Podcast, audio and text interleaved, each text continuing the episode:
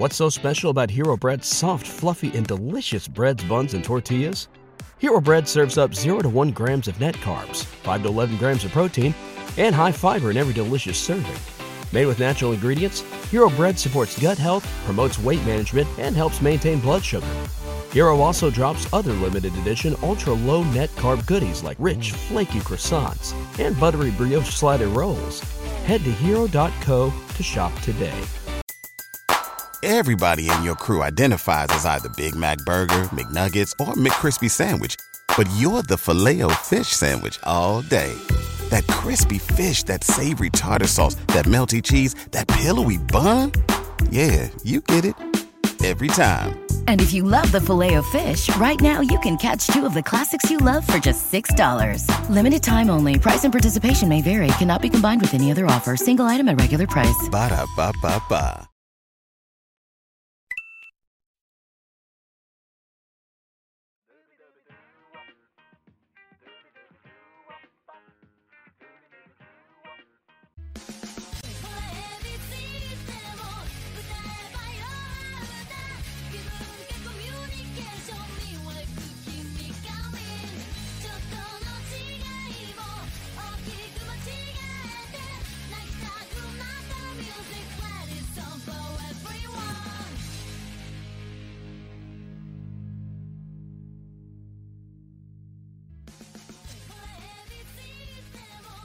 Buenas y bienvenidos fanáticos de la lucha libre, Avi Morales aquí para Radio Estelar, marcando siete años desde la fundación de este portal dedicado a analizar en detalle el mundo de la lucha libre.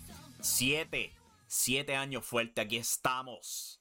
Vamos a estar hablando de todo lo que ha pasado durante el fin de semana. Hay mucho de qué hablar, incluyendo All Out, todo el drama tras bastidores con AEW, eh, Worlds Collide, con el cierre de la marca NXT UK. Clash at the Castle con Drew McIntyre. Pobre Drew McIntyre. Eh, luego de perder ante Roman Reigns. Y por supuesto, Monday Night Raw hoy. Yo te soy honesto. Yo creo que centrar un programa de tres horas solamente para tener esta imagen es una horrible idea. Una horrible idea. Pero eso fue. Eso fue lo que hicieron esta noche para Monday Night Raw. Oh my god, vamos a estar hablando de eso esta noche en este programa aquí, este, saliendo de ese episodio de Monday Night Raw. Si no le han dado subscribe a nuestro canal de YouTube, por favor consideren hacer eso. Eh, si pueden, por favor denle like o thumbs up, como diablo sea que se llame en YouTube a este video. Nos ayuda un montón. De nuevo, estamos celebrando 7 años de actividad aquí en Impacto Estelar. Antes de entrar a todo lo que vamos a hablar y, eso, recuerden también suscribirse al podcast. Reciben esto directamente a su celular. Altamente recomendable. ¿Qué pasó con nuestra ausencia? Porque nos desaparecimos por más de un mes. El último show que había hecho yo fue el 24 de julio, justo cuando Vince McMahon se fue. Después de eso, pues tuve que caer en silencio, dado pues al trabajo, trabajo que ya no tengo, eh, se perdió, pero, pero, vamos con las nuevas, las buenas noticias. Y es que con esperanza, efectivo mañana, vamos a estar trabajando exclusivamente como periodista de lucha libre. Créanlo o no, créanlo o no. Dedos cruzados de que eso funcione, pero sí, vamos a estar hablando un poco de eso según pase la semana según se haga oficial todo eso. Pero créanlo o no, va a ser el trabajo. O sea que todos cruzados para ese futuro. Con eso en mente, ya tenemos a Jaime Andino en el chat, quien este está hablando pues, de las circunstancias rodeando AEW este fin de semana. Los problemas tras bastidores en AEW de verdad que me preocupan. Y Tony Khan tiene que poner orden y mano dura. Para que no sepa, ha habido mucho melodrama en AEW durante el último mes, eh, donde se ha debatido este gran problema entre CM Punk, por un lado, y The Elite en el otro. No se llevan. No se llevan. Mucha gente preocupada al respecto de que si Tony Khan tiene que poner control, y es verdad, él tiene que poner control yo creo que hemos llegado a una etapa en la existencia de AEW donde simple y llanamente Tony Khan tiene que dejar el acto de ser buena gente con todo el mundo y ser duro y firme. Duro y firme. poner orden. Eh, él o simplemente buscar a otra persona que lo pueda hacer por él. Sea, no sé, un Chris Jericho, un Dustin Rhodes o algo así por el estilo, pero él necesita ayuda. Yo creo que esa ha sido una gran falla para Tony Khan. El hombre es avaricioso, en el sentido de que él quiere hacer todo, él quiere todo, pero no sabe aprovechar lo que tiene en el sentido de que tiene tantas figuras tras bastidores. Pero él quiere controlarlo todo. Entiendo el miedo de Tony Khan. Entiendo el miedo mirando el pasado de la lucha libre, lo que pasa cuando tú delegas demasiado a otra gente, se pierde la comunicación y algo así por el estilo, pero en encerrarse todo está, está teniendo el mismo problema de que se está perdiendo la comunicación. Pero yo no creo que esto sea tan gravemente malo y perjuicioso para AEW como mucha gente piensa. Claro, es caos tras bastidores, pero al final del día, Tony Khan todavía retiene todo el control. Yo he visto peores circunstancias en la lucha libre. Eh, los embelecos que se han formado en WCW y TNA, honestamente, han sido peores. Eh, pero vamos a estar hablando, yo creo que más en detalle sobre todo eso, más tarde en otro video aparte. Hablando más en detalle sobre los asuntos de CM Punk, The Elite, Tony Khan, al respecto, todo ese drama tras bastidores y qué, carajo le pasa a Ace Steel. Este entrenador de CM Punk, quien, ¿sabes? Según surgen más y más detalles sobre Ace Steel, hay que pueden verlo en pantalla si están viendo esto en video. Este hombre parece estar absolutamente demente. Se ha reportado que este hombre aparentemente mordió la, la pierna de Kenny Omega, le tiró una silla en la cara a Nick Jackson. Aparentemente, efectivamente, ha sido despedido de IW. Y honestamente, yo no lo culpo por eso. Porque, coño, mano, si la reacción a todo esto es tirar silla y morder las piernas de la gente, es como que. ¿Pero es un ser humano o un animal? ¿Cuál de las dos? Pero Jesus Christ, man. Según saben más detalles de este hombre, es como que. Él es mucho peor que CM Punk. Mordiendo gente. What? Oh my god, pero vamos a ver qué otros detalles surgen al respecto de esta gran pelea que hubo tras bastidores en AEW luego de All Out. Vamos a hablar de All Out en general. Y no tras bastidores, sino los sucesos del evento, porque hubieron bastantes cosas nítidas que surgieron en el evento. El primer detalle notable tuvo que haber sido, sin duda alguna, la coronación de los primeros campeones de tercia o trios de AEW en la forma pues de Kenny Omega, Nick Jackson y Matt Jackson, los primeros campeones de trios en AEW, en lo que ha sido un torneo fenomenal.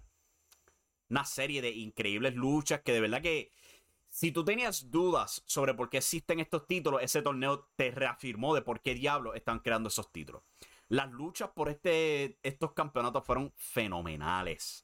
Fenomenales. Y esa final también quedó absolutamente fenomenal.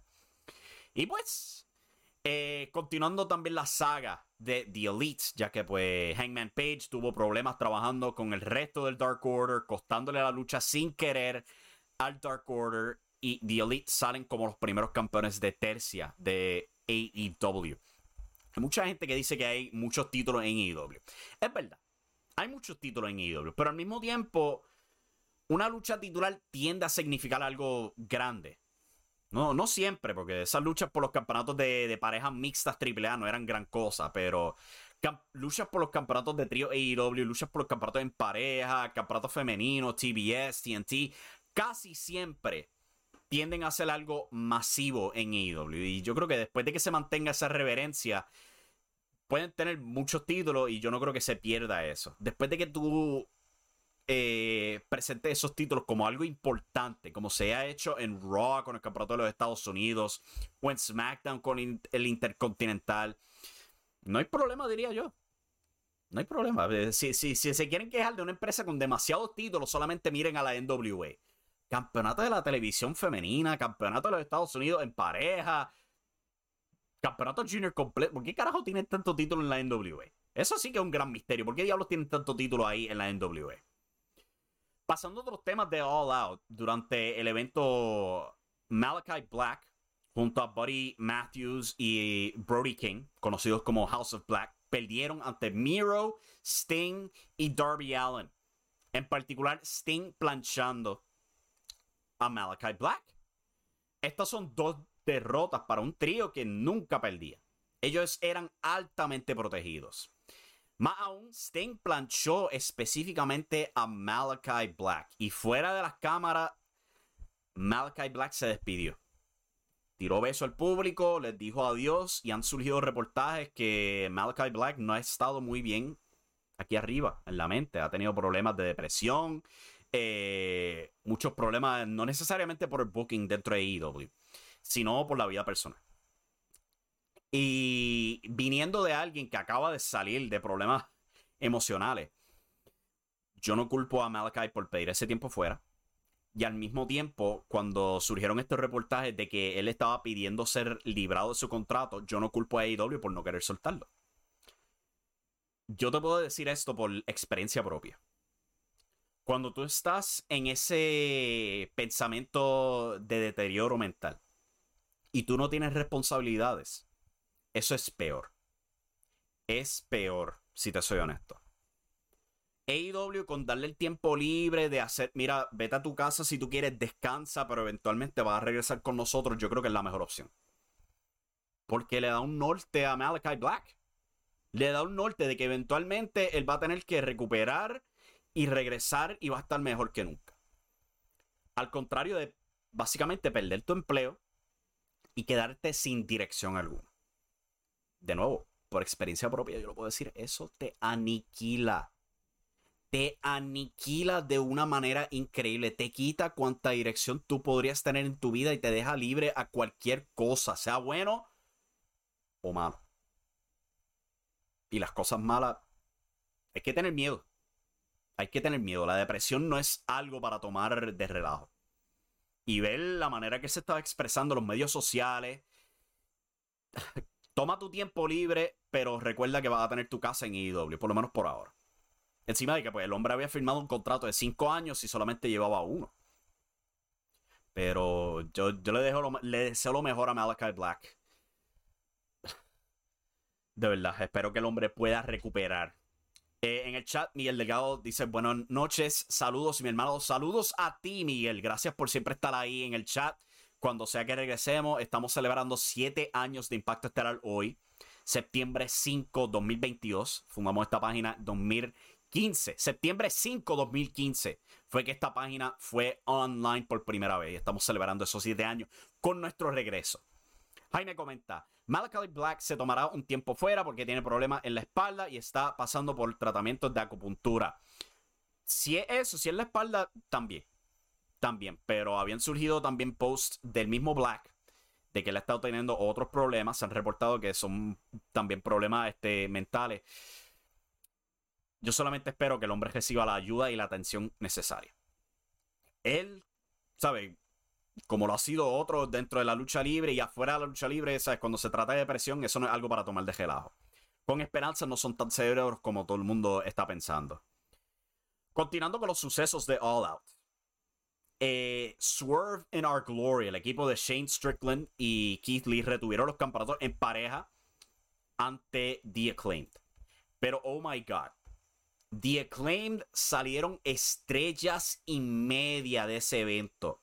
Y yo creo que nadie, nadie en el planeta Tierra podía haber anticipado la reacción increíble que Anthony Bowens y Max Caster recibieron junto a Billy Gunn en ese evento. De verdad la reacción fue cosa de otro mundo. El público se viró en contra de Shane y Keith Lee. Cuando Keith trató de, de, buscarle ese porreo del público, el público dijo: No, vete para el carajo. Queríamos a The Acclaimed ganando. Una reacción increíble en ese evento de All Out. El público quería a The Acclaimed. Y, ¿sabes?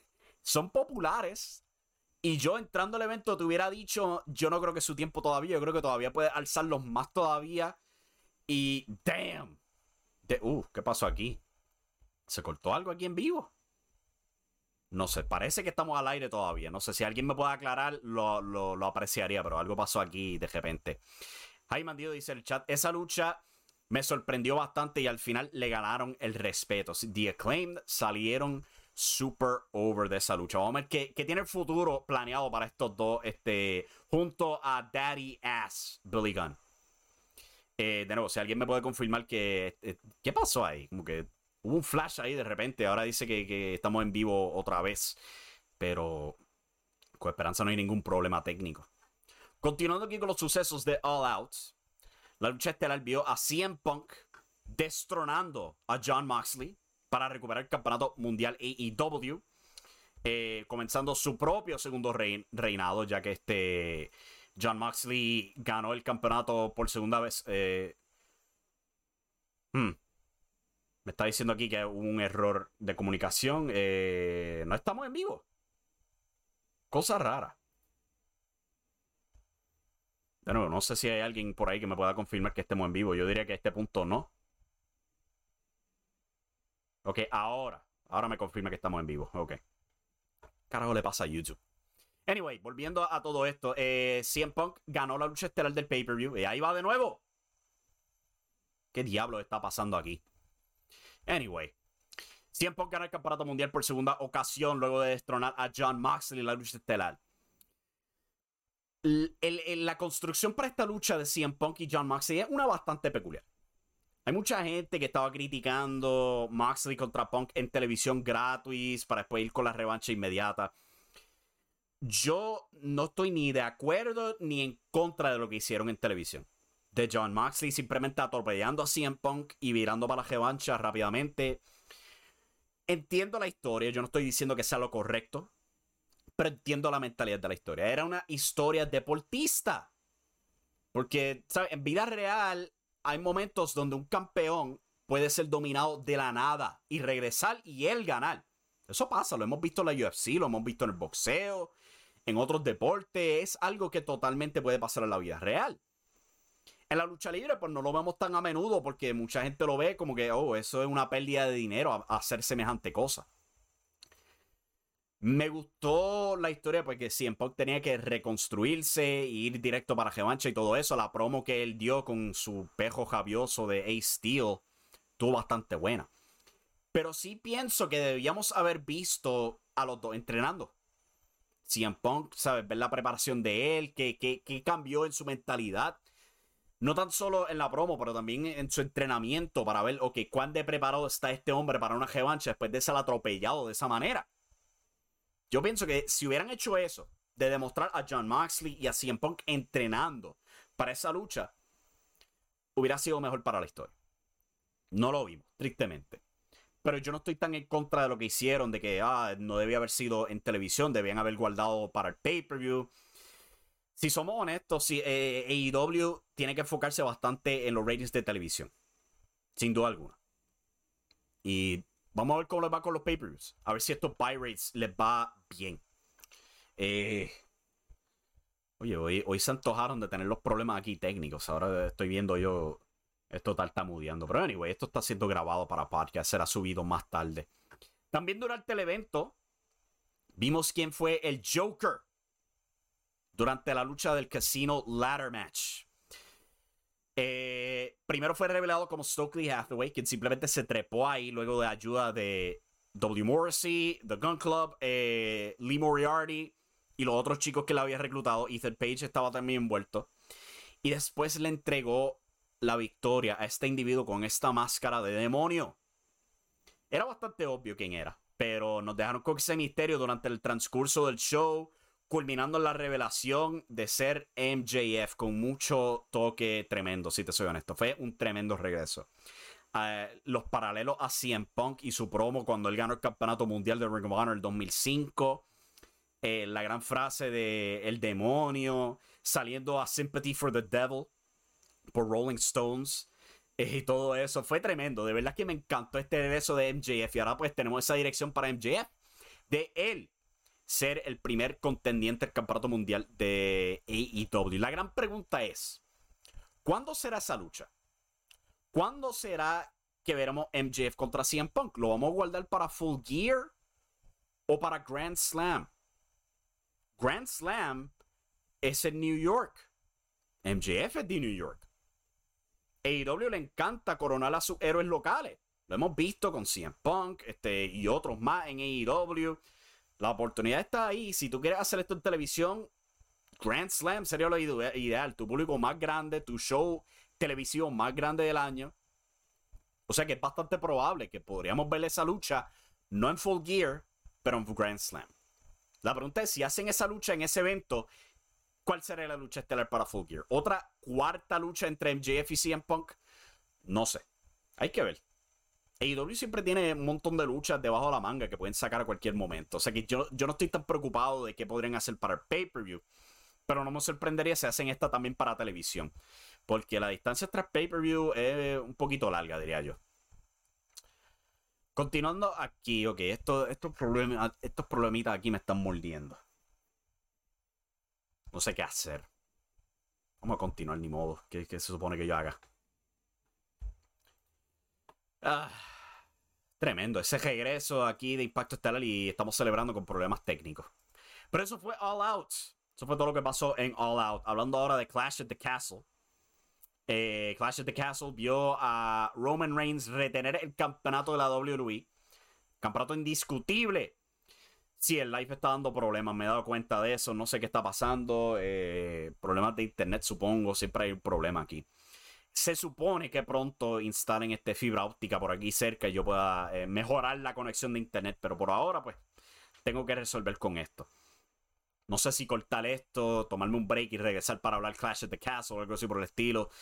Eh, ¿Sabes qué? Vamos a hacer eso. Vamos a tomar un breakcito, vamos a desconectar este live y regresar con una segunda parte. Vamos a tratar eso. O sea que vamos a desconectarnos aquí y vamos a regresar. Vamos a hablar de Clash of the Castle. Más tarde subir esto en YouTube, todo como solo un video. Gracias, Internet, por jodernos la vida. Pero regresamos en breve con la segunda parte de este live stream. Damn it. Ok. Aquí dando un segundo intento. Yo creo en pantalla ahora mismo pueden ver mi querido modem de internet. Con esperanza pronto voy a poder reemplazar con un internet estable. En vez de señal de, teléfono. Anyway, estamos hablando de Clash of the Castle. Ahora. Oh my god, de verdad. wow. Ah. Wow. Claro, de verdad que eres una mierda. Anyway, Clash at the Castle. Yo voy a continuar grabando. ¿Qué, qué carajo se supone que yo haga al respecto? Vio a Solo Sikoa ayudar a Roman Reigns ganar eh, retener el campeonato indiscutible, unificado, WWE Universal y derrotar a Drew McIntyre la lucha estelar del show. No fui fanático de la decisión, simple y llano. Roman ya está celebrando sus dos años, lo celebró justo antes de este evento y todo eso. No, no le veía la razón para tener a Drew McIntyre perder frente a un público tan caliente a favor de él. Yo te hubiera dicho que Drew ganara el campeonato y más tarde, no sé, en Crown Jewel o donde sea, hubiera ido con este final donde Solo Sikoa ayuda a Roman Reigns a recapturar el campeonato y ya Tienes a tu Roman como campeón de nuevo. ¿Sabes qué, qué otro récord va a romper Roman? Ya tuvo sus dos años, ¿sabes? Ni que fuera a llegar a tres años como campeón. Jesus Christ. Yo creo que más, más, estirado no puede estar ese chicle, pero lo hicieron. Lo hicieron. Eh, Drew McIntyre derrotado. Es como que, ¿y ahora quién diablo va, va a enfrentar a Roman? Tenemos que esperar a que Cody gane el Royal Rumble y llegue a WrestleMania. Digo, si no es que se antojan de The Rock. Dios mío, mientras yo escucho más esta idea de The Rock destronar a Roman, es como que. Eh, so, ¿Cuán de severas quiere ese, ese roster? Que le quieren cortar esas patas a ese roster que, que, ustedes tienen. The Rock destronando a Roman después de tanta gente derrotada por Roman. Drew McIntyre no pudo, Kevin Owens no pudo, Finn Balor no pudo, Cesaro no pudo, Brian Danielson no pudo, Edge no pudo. la lista es larga. Ninguno de ellos pudo, pero The Roxy. Oh my God. No sé, mientras más veo esa idea, más, mala me suena. Pero eso fue lo que pasó en Clash of the Castle. Drew McIntyre derrotado. Él también cae ante el grande y poderoso Roman Reigns. En algo bastante poético también vimos a Gunther defendiendo el campeonato intercontinental ante Sheamus, lo que fue una lucha extremadamente física. Pobre Sheamus salió con un pecho completamente colorado. Gunther retuvo el campeonato, pero él no estaba solo. No tan solo tuvo a su chico, este Ludwig Kaiser, pero también tuvo a Giovanni Vinci. Imperium han regresado juntos de nuevo. Y de verdad que me alegra. Porque, Dios mío, que si no fue una idea torpe separar eh, Imperium para subirlo a SmackDown. Me pareció tan ridícula esa idea. De verdad que sí. Absolutamente ridícula. Y bueno, e, en general eso fue la mayoría de lo que pasó en Clash of the Castle. Pasando ahora a Worlds Collide, donde vimos a Braun Breaker unificar el campeonato NXT UK y el campeonato NXT formal. Rest in peace NXT UK. Bastante triste ver que Tyler Bate no pudo salir con el campeonato. Yo siento que Tyler Bate ha sido bastante mal gastado en NXT UK. Pasarlo a NXT, no sé, ¿qué, qué más podemos hacer con el hombre? De verdad que sí. Eh, no lo veo destronando a Breaker. No lo veo encontrando mucho éxito aquí. Ahí. No lo veo encontrando mucho éxito en Rise SmackDown. El futuro se ve triste para Tyler Bate, quien era un héroe para la escena independiente de Inglaterra.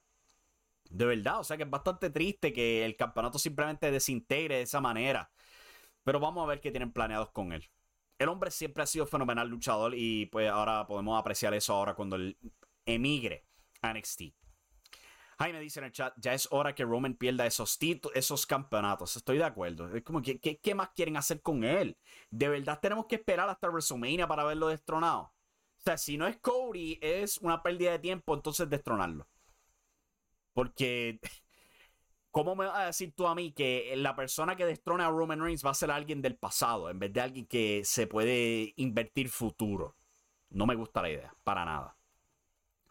También en Worlds Collide vimos a este, Mandy Rose unificar los campeonatos femeninos. Ella venció a Meiko Satomura y a Blair Davenport, previamente conocida como B. Priestley, para ganar el campeonato femenino UK y unificarlo al campeonato NXT regular.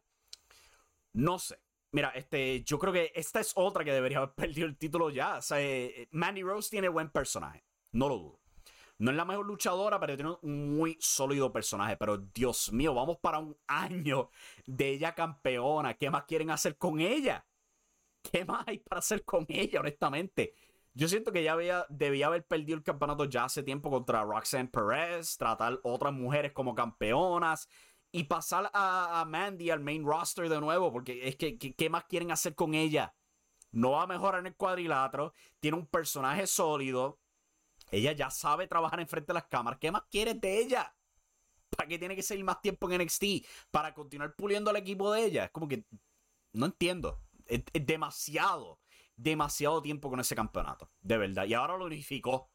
Campeona unificada. Man, no sé, no, no entiendo esa movida. Pero pues, vamos a hablar de Monday Night Raw antes de irnos de aquí. Monday Night Raw, un show de tres horas y bien poco pasó. Bien poco. Vimos el regreso de Braun Strowman, hablaré de eso en breve.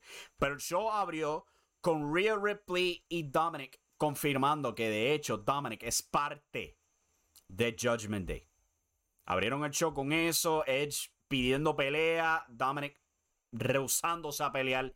Rey Misterio suplicándole a su hijo, eh, no hizo caso. Y más tarde en el show hubo esta promo bien rara de Rhea.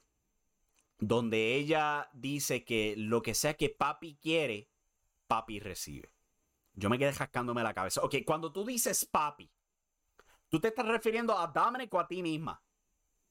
Porque no me sorprendería y, eh, conocemos todos los memes de, de Rhea Ripley y Dominic. Eh, los shippers salieron ganando esta edición de Monday Night Raw cuando se confirmó que sí son eh, parte del mismo grupo. Aparte de eso, pues vimos el regreso de Braun Strowman en este episodio de Monday Night Raw. Braun Strowman regresó y se cayó. Para el que no se fijó en eso, vamos a ver esta porción en video. Ojalá más vale que YouTube no me dé un copyright claim por esto. Esto es bien cortito. Ahí lo ven. Y ahí se cayó. Tremendo. Braun Strowman se tropezó en su regreso, pero lo vimos al principio del show que él viró un carro en el parking. Eh, estaban teniendo una lucha de four-way entre cuatro equipos: Street Profits, New Day, eh, los Lotharios y Alpha Academy. Todos teniendo una lucha pasable en pareja. Y de repente apareció Braun Strowman y lo atacó a todos La división en parejas completamente sacrificada en el nombre de Braun Strowman. No se supone que estén evitando este tipo de cliché y malo. La división en parejas sacrificada para este tipo nada más. no, no, hubiera sido mejor demostrarlo él virando el cajo y ya. No, me gustó para nada. sacrificaron toda la división en pareja. Nos dijeron, no valen nada. Todo por el regreso de Braun Strowman. Habían otras maneras de hacer esto. Él podría haber virado el cajo y ya. No entiendo. No me gustó la movida para nada. Para mí fue absolutamente fatal. No ayudó nada. Kevin Owens derrotó a Austin Theory en una muy buena lucha. Muy buena. Pero eso fue lo único llamativo en términos de lucha en Monday Night Raw esta noche. La lucha estelar vio a Bobby Lashley derrotar a The Miz en una lucha de jaula para retener el campeonato de los Estados Unidos. Toda esta lucha de 20 minutos, tediosa, diseñada para este visual de Dexter Loomis acostado en el piso mirando a Miz. No me gustó. No me gustó para nada. ¿Sabes lo que es sentarte tres horas? Tres horas para culminar con un chiste. Chiste que ni daba mucha regracia para comenzar. No me gustó para nada.